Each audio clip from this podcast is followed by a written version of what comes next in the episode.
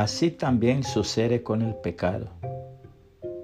Se cuenta entre los caminantes de la India la leyenda de un hombre que cansado de su trajín de un día, levantó su tienda en la llanura a la hora del atardecer a fin de pasar la noche.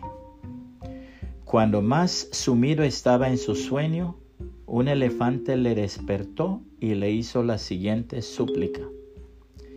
Hace mucho frío acá afuera.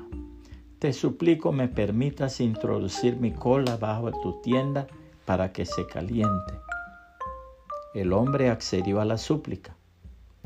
Poco después volvió de nuevo el elefante.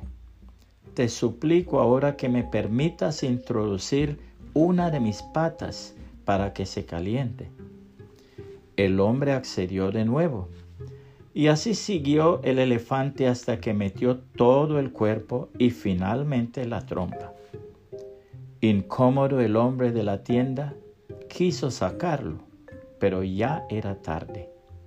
Quien había entrado como arrimado se proclamaba ahora dueño absoluto del cobertizo. En su palabra el Señor Jesús dice, no permitan que el pecado controle la manera en que viven. No caigan ante los deseos pecaminosos. No dejen que ninguna parte de su cuerpo se convierta en un instrumento del mal para servir al pecado. En cambio, entréguense completamente a Dios, porque antes estaban muertos, pero ahora tienen una vida nueva. Así que usen todo su cuerpo como un instrumento para hacer lo que es correcto para la gloria de Dios. El pecado ya no es más su amo, porque ustedes ya no viven bajo las exigencias de la ley. En cambio, viven en la libertad de la gracia de Dios. Ahora bien, ¿eso significa que podemos seguir pecando porque la gracia de Dios nos ha liberado de la ley?